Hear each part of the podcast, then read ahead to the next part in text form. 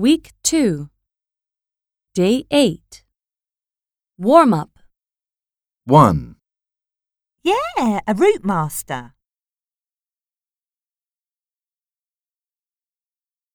2, Just press it flat against the scanner.